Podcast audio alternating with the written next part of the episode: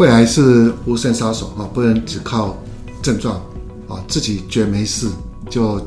把它忽略哈。该筛检的就去做筛检啊，特别是政府提供的，就就要享受这个权利，就是不要因为害怕而去躲避哈。该可以做筛检要做筛检。那如果自己是高风险的的族群，那就跟你的医师讨论一下，是不是在政府的筛检范围以外，你自费的来做筛检。只有及早发现，呃，及早治疗，我们才有办法把肺癌这个第一杀手把它根除掉。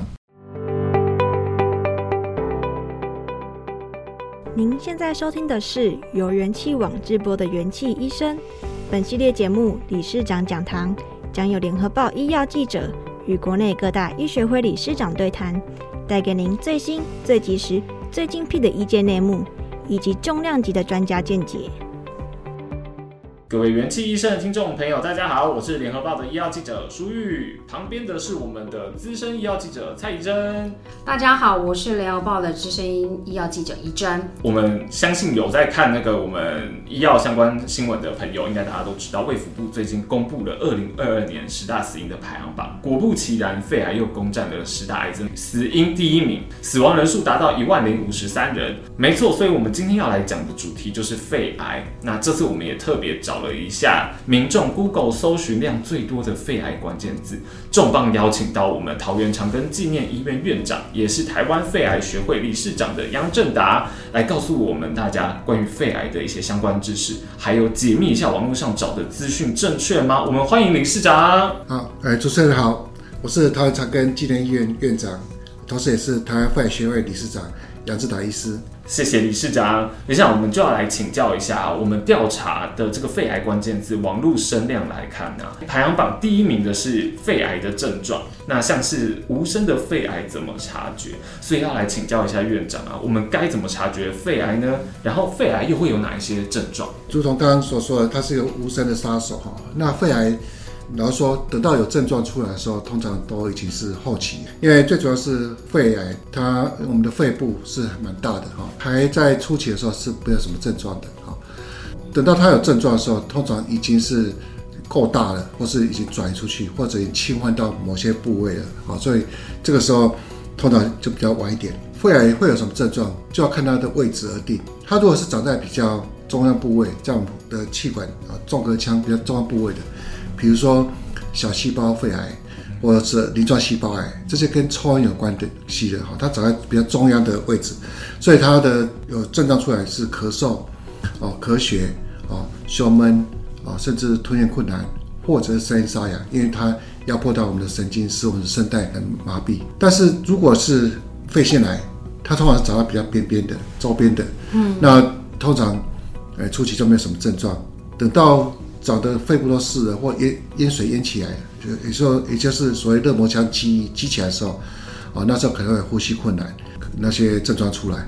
那如果它是肿瘤肿，呃，整个肿瘤有远处转移啊，包括骨头转移，那可能会骨头骨头疼痛；脑部转移可能会啊一些脑神经的症状啊，转移到肝脏，那可能会有些倦怠啊，啊，食欲不良，呃，食欲不好哈，甚至黄疸出来。我们大家关心的是如何早期发现，但一样是早期肺癌没有什么，哎，特别的症状，而且它的症状不是很有特异性。比如说，大家知道肺癌的人常常咳嗽，嗯，可是咳嗽的人通常不是肺癌，嗯，可能是感冒。然后全台湾现在可能有几万个人在在咳嗽，咳嗽，哎，那肺癌一年的出发生率在一万多人嘛，所以这些症状都是非特异性哦。所以初期没有症状，一旦有症状。通常已经比较晚期了，所以这就是肺癌让人家觉得可怕的地方。无声杀手，无声杀手。而且肺癌还有一个特点，就是它在原发肿瘤还很小的时候，甚至我们看过那个原发的肿瘤就一公分，就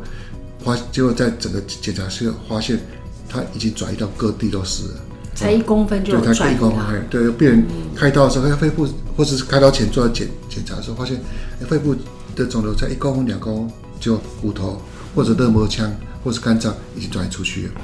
所以不容易发现症状，然后在肿瘤还很小的时候就会远处转移，这是它所可怕所的的地方。OK，哇，那那看起来真的肺癌在早期发现确实是不容易啊，那这个也确实是民众需要去担心的事情。那我们接下来就要揭晓，就是说民众在 Google 搜寻里面的关键字的第二名跟第三名，那分别就是肺癌的危险因子跟肺癌的高风险的族群。其实从民众搜寻的这三名来看，其实民众对于肺癌真的是。惊啦，就是心慌慌这样子。那毕竟肺癌也是新的国病，那我们就请理事长来帮我们解答一下，就是说到底哪一些的呃因子，肺癌的危险因子到底是哪一些？哦，那再来就是说哪一些的族群，它是特别要去注意的。肺癌的危险因子在全世界大家都共同认定，但是跟抽烟有关系啊。嗯台湾来讲，其实台湾的抽烟人口是相当相当低啊，嗯、然后那个女性抽烟的人数更呃的比例又更低，但是我们其实我们的肺癌的数目好像还是居高不下啊，啊最主要是还有其他因素，特别什么因素就是呃遗传的因素哦，所以对家庭史呃家族史很重要哈，所以家人有肺癌的，好那这这个风险就比较高一点。这也就是为什么哈，现在呃国健署还有各呃桃园市政府啊，在做一些筛检的时候，都会把家族史列为呃高危险因子，嗯，中一个。当医生在问的时候，除了说家家人有哪些人有有得癌症啊，比如说谁要得肺癌啊，是什么什么关系以外，我们还常常会问一下，就是说，哎。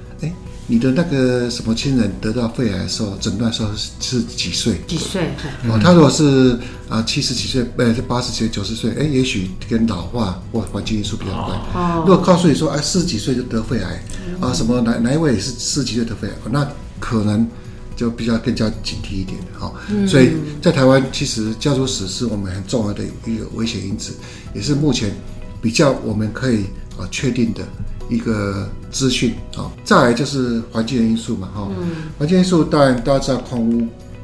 是个问题，啊，包括汽车的排废气啊，啊，污染的的来源，啊，这些都是造造成我们的一个危险因子。只是这因子有时候比较难问的，啊，你说你住在哪里就，就或是住在哪边，现在人是搬来搬去的，哈，也许。你二十年前住在那个地方是造成啊，那个地方是高危险啊，现在是低危险。但是要怎么问清楚这个矿物的影响，对我们来讲其实比较比较困难。好，再来就是比较可以确定的是，大概是职业吧。哦，职业是大家都知道煮菜的油烟会影响，所以大家就会知道说，也许厨师啊、家庭主妇这油烟的影响啊，这是我们要也要注意的。啊，那在一些职业的包括。如果工作的地方是很多的化学物品啊，嗯、或者是呃有重金属啊，嗯、呃，需要烧东西的炉啊什么这些东西，这环境啊，工作环境也是增加了癌症的风险。还有一个就是，哎，肺部有没有受伤过啊？比如说，嗯，比如说肺结核，肺结核留下疤痕啊，可能也许三四十岁的肺结核。但那 X 光片都开了个疤痕，等到老的时候七八十岁的时候，那个疤痕突变成癌症，我们说疤痕癌啊，疤痕疤痕突变癌，疤痕癌。大多数也是腺癌为主，哦，以腺癌主，嗯，特别是肺结核留下的疤痕特别会好，当然其他肺部的损伤也会哈，也许大家有看到说，哎，慢性阻塞性肺病，COPD，COPD 也得得肺癌比较高，不过这比较难的一点就是。在台湾造成 COPD 慢性阻肺的原因是抽烟，嗯啊，这个因素到底谁是谁是谁是因谁是祸谁是祸首，我们就很难区分了。所以大概就有这些因子哈，是我们比目前比较已知的。你知道，我想有一个好奇，就是说，因为有看哦，有谈到这个家族史的这个部分啊，我不知道从国外或是临床或是工位上来看，家族有没有说我的长辈是呃男生或女生？的几率是怎么样？就是说，我的爸爸曾经得过癌症，呃，得过肺癌；我的妈妈得得过肺癌，啊，这他的子女得到的有这样子的性别？呃，现在看起来是没有哈。就.就像因为他的造成呃致癌的的基因哦暂时来断啊，现在目前还不是很肯定，所以我们没办法知道说。不过从临床观点看起来，我们是确实有母亲得肺癌的。父亲得肺癌的都有，哦、所以倒也没有很明确的统计说有多少，嗯、因为也要做大规模的研究也比较难。那其中跟家族史有关的又是一部分，那这时候再再再分成父系或母系，那可能统计上没办法达到，呃，你那个统计的意义，这个对所以这个就比较难。啊。但是临床上，就我们观察上，好像都有啊，父亲、母系、父系、母系这方面都都有关系。哎，是。了解，所以我们刚刚就统统计这么多，就是搜搜寻这么多这个关键字啊。其实民众通常有问题啊，第一个好像都还是丢给那个 Google 大神啊、网络社团啊。现在又有 Chat GPT 的加入，资讯其实真的非常的庞杂，也很及时啊。所以我们还蛮好奇，理事长，这民众在网络上面找资料要留意哪一些事情？那又要怎么去查证这些讯息的真假？然后说这有点难哈，因为我也常常说，常常被骗哈，不是肺癌这部分啊，但是说这个假消息现在越做越真，越像真的，所以所以有有点难啊，有点难。那现在是说怎么样？大概有几个哈，就是例如是医院出来的讯息啊，医院网站、医院呃发表的讯息，或者是学会啊，学会大概通常都有一定的公信力。好，另外就是有些大型的的呃社团的哈。或是他的群主，这个可能有经过一些比较口碑的，这个可能是比较明确的。如果有疑问的话，哈，是有疑问的话，其实就可以呃询问医师嘛，啊，就是大概是这个是最，或者是我们一些呃有些单位哈，他们有可能有一些呃个案管理师哈，或是一些卫教师也会也会提供相关的讯息。呃，另外就是多查证了，嗯，哦。哦，就是就某个消息就某个来来源讲这样子，其他都没有的话，那大概就要比较存疑的，嗯，就多看多听，多听多看多比较，真的不知道找医生，是。对，啊，然后就找比较有公信的单位啊，比较医院啊，或者是学会。这些单位，其实民众找找到这么多的讯息，其实就是查证很重要啦。不要因为就是说家人有一点这样的症状又很惊慌，但是也怕被延误啦。嗯、所以其实是到医疗院所去找一个正确的医师来做咨询是很重要的。那再来一题就是想要请教一下理事长，就是说因为国健署我们知道就是说去年开始，它有针对一些高危险的族群做了 low dose，就是低剂量的电脑断层来做早期癌肺癌的一个。筛检，那今年开始，桃园市政府它也有要扩大做免费筛检的这个部分。那它把年龄层往下降到四十岁，也增加了一些职业别，像刚刚理事长讲的，就是比如说像石棉业者啊，或是说一些呃公庙服务，或是站在那个交通指挥的一些警消的这个部分。那其实这样子看起来，对于职业比看起来也非常的重要哦。那请教一下理事长对对这方面的一些看法。国健署在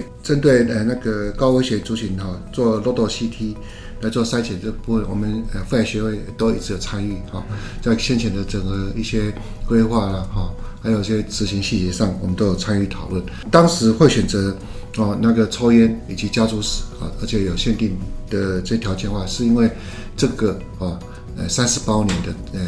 重度吸烟，还有那个父母兄弟姐妹子女有肺癌，这个是比较。明确呃有实证可以证明的哈，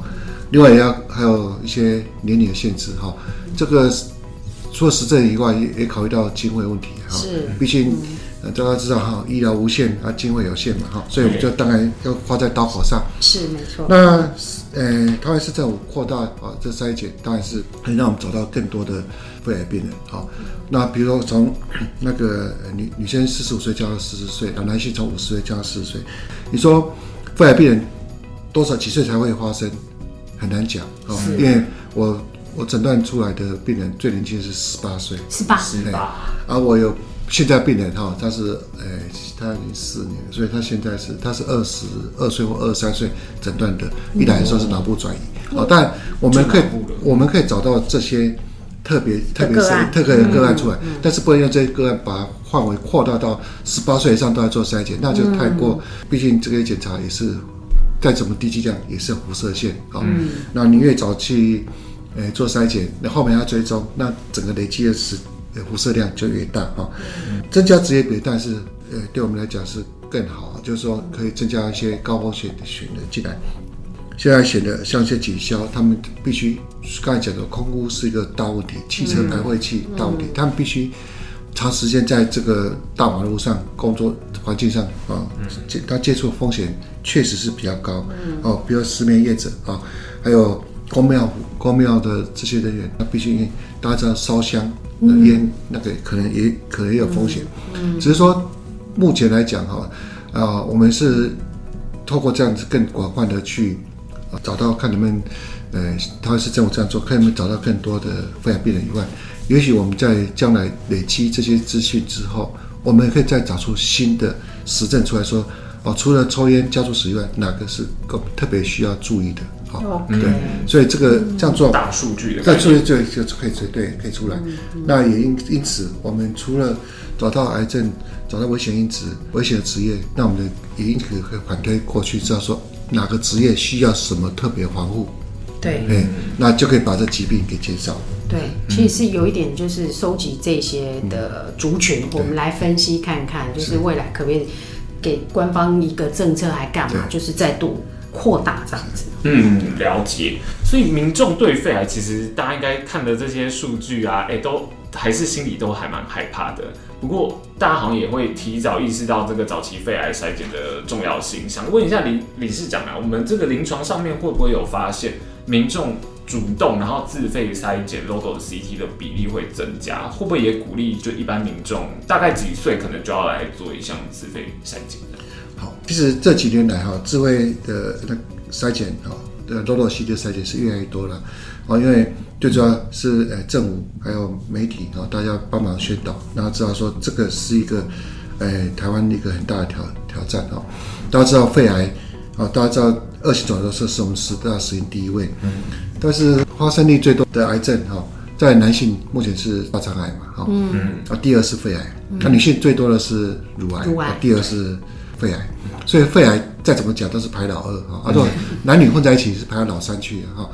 但是死亡它却是第一，嗯，啊，所以为什么会这样子？最主要是因为啊，肺癌它刚才讲的是它初期没有一个典型的症状，啊，然后肺癌在原发肿瘤很小的时候，它就可以就转移出去了，啊，它就可以转移出去。所以我们有看过肿瘤，这一公分是远处都有转移的，好。然后再就是肺癌很让棘手的地方是，对一些后期的病人，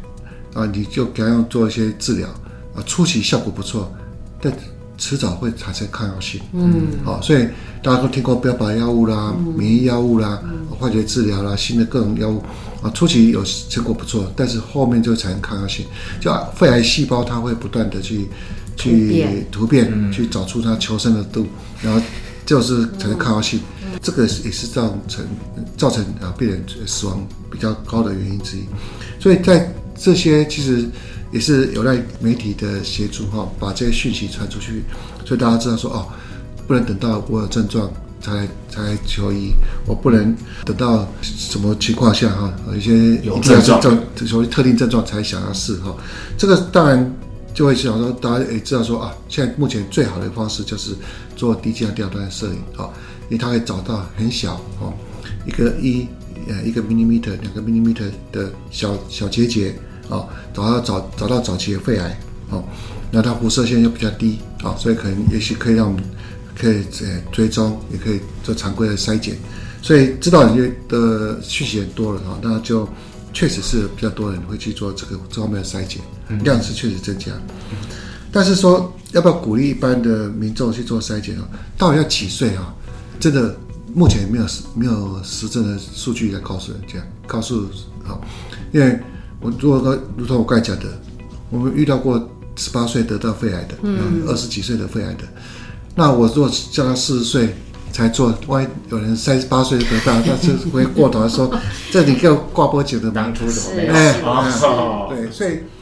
确实比较难啊，比较难。但是基本上肺癌这个疾病还是在年纪比较大的时候比较会发生的啊。嗯。大大多数啊都是我们看到病人都能到四十岁以上了，然后我们在林口长庚的资料来看的话，七十岁以上是占四成。七十岁以上在在市场啊，那基本上还是年纪比较大，因为这是毕竟上它是老化加累积环境因素，嗯，哦，再也许再加上先天因素合在一起，才会引发一个疾病啊。嗯，那有家族史的人要不要提早的来做哦？因为现在政府限定在女性四十五岁，男性在五十岁。有有家族史，我是不是真的要等到四十岁、五十岁？嗯，啊，但就不一定，然后就可能要提早啊，也许，尤其四十岁就开始，也看看那个我刚才所讲的，看看家人得到肺癌的年龄，因为目前哦，我这样讲有没有有没有实证支持？也没有，只是所有常理来推广说，好像也许这样子是可以啊，但是要多少的年龄为界限啊，这确实是比较困难。嗯嗯嗯，了解。啊，如果我没有家族史，也不抽烟，是可能就是到一定年纪，可是刚刚理事长说四十岁，可能就照一次，后面再慢慢追踪的。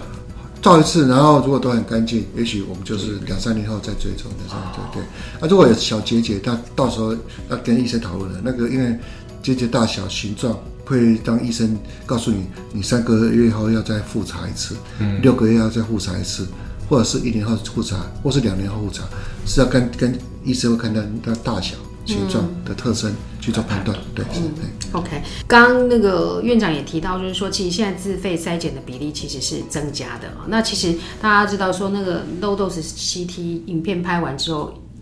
医师要花很大的时间去判读啦。那现在的病人其实来做筛检也增加。那尤其 low dose CT，其实它是可以侦测出很小的，大概零点二、零点三这样子一个毛玻璃状的状态。那其实大家要知道，这这其实很考验医师的眼力跟时间呐。那其实我们知道说，现在其实有一些 AI 可以去导入来帮助做一些协助诊断的部分。那我我想这部分对医师来讲应该是帮助非常的大。那我们知道就是说，长庚医院在跟美国麻省。理工学院他们有进行了一个 Cyber 的 AI 人工智慧的模式，那还能预测，就是说六年内是否会发生肺癌这件事情。那我们可不可以请理事长来分享一下这一这部分的研究？那就是说 AI 它在呃临床上怎么协助医师来做判断、判读？好，那这个可能会分成两个部分，一个是啊、呃，你呃做了电脑断层摄影之后，然后用 AI 来帮你找看看哦，有没有呃哪些地方。哦，有没有漏网之鱼？哈、哦，就会帮忙找。另外就是帮忙判断说这个结节是良性或恶性，哦、是，然后决定下一步该怎么做。嗯、那这部分很多地方都在做发展，哈、哦，那就是对那个结节的侦测以及判断它的良性恶性，只是到目前为止可能还没有到很成熟了，哈、哦，所以现在目前很多医院有，啊、哦，有些是自己发展的，有些是购买来的，嗯，但是。我们现在听到很多的我们的同才在抱怨，就说，他一一扫，有很多 AI 会告诉你，哦，那个肺部里面，哦，三，本来我们看到应该有怀疑的是在五个点六个点，可是他一下子可以找到三十几个，哦、那那那个那个 AI 都想吗？呃，会有这种情况哈，所以你花更多时间在找他。另外还有一些还有听过一位我们的呃 X 光科的。的的一个主管，然后他讲过说，买的那个 AI 软体，他有办法去侦测到那个零点三、零点四公分小结节，嗯，可是旁边有一颗五公分的大肿瘤，他居然没看没报告，因为他被训练来看小结节，就一颗一颗大五公分，他居然居然没有写没在报告里面 啊，所以是是可能上还要在一段时间，但是我们相信他一定。这一定是必然会发展出来的一个功能，我去扫过以后，告诉你说哪些结节哈。其实还有另外一个是预预测，预测说你会不会呃，就是会不会得到哈。大家都知道说去做电脑断层，啊看到了肺部有结节，啊，每个人就在在想说，哎，我会不会我这就吃不下饭哈，就每天在想这个事情，好，造成恐慌。很多人去医院看到结节去找医师，讲说心中整个是。脑中一片空白，是。那阿医师讲半天出来，不知道讲什么。有人就在跳针进来说：“哎，这是良性恶性。”啊医生解释完要出去，还是问说：“这是良性恶性？” 所以没办法，没办法听啊，听听听进去，造成恐慌了。所以这个也是一个问题哈，就结节造成恐慌。另外就是有些人会，呃，相反过来哈。就我也遇到过有病人哈，他是肺部检查到有毛玻璃状的病变。啊，他就医生叫他说啊，你六个月后再做追踪，他就紧张，于是他就跑到另一家医院再做，啊，做出来也是毛玻璃的东西，哦，那医生叫他再追踪，他又再跑另外一家，哦，就在他在呃三个月内做三次，然后后来把三次再给某个医师看，是，医师说，哎，这看起来没有变化，当然三个月内不容易有变化嘛，肺癌没那么快，然后就特别是肺腺癌在早期的时候长得是很缓慢的，于是他就放心了，等等到一年半之后，他喘起来了。而且可以照 X 光片的时候，整个肺部都积水了。是啊，那抽出来是肺腺癌，那时候才转过来给我看。他说很激动，说他当初医生为什么没有跟他讲？我就赶快片子调过来看，说啊，你怎么会在三个月内做三次？那中后面空一年半都没做。人家当时医生是告诉他六个月后再追踪。嗯，哦，啊，他不是他三个月内就做三次，然后是自己就自己有放心的，对，就没再做哈。所以这方面的故事都有哈，过犹不及都会有发生。对于我们来讲，最好一个方法是有个东西可以做为预测。那我们的呃长庚医院哈，包括林口长庚、桃园长庚，还有跟美国的 MIT 哈，呃一起合作哈。那我们就用美国的两个研究的的大型的人体实验的资料啊，他们那里面都是抽烟的啦。那再选我们桃园长庚、健检还有林口长庚这些病人啊，一起来做。啊，我们这些的里面有很多都不是都没有抽烟的，然后来来来训练电脑啊，来来判读说用一张电脑断层。就一张就好啊，嗯，给你预测说你六年内哦会不会得肺癌？嗯，啊，如果告诉你六年内不会得肺癌，那干嘛要一一年啊照两次啊，两年照一次啊？照辐射的，对，三个月照三次，很多很高，就减少辐射，减少花钱，减少心理压力。那政府哦，就如果说知道你六年内都不会得到，那我就不用再跟两年两年做了吧？即使你是高风险群。预测你不会得到，那我是不是可以把这些钱拿来扩大其他的那我们就可以塞到更多人。嗯、啊，如果是告诉你说，哎，这个这个肺肺部这个第二段层，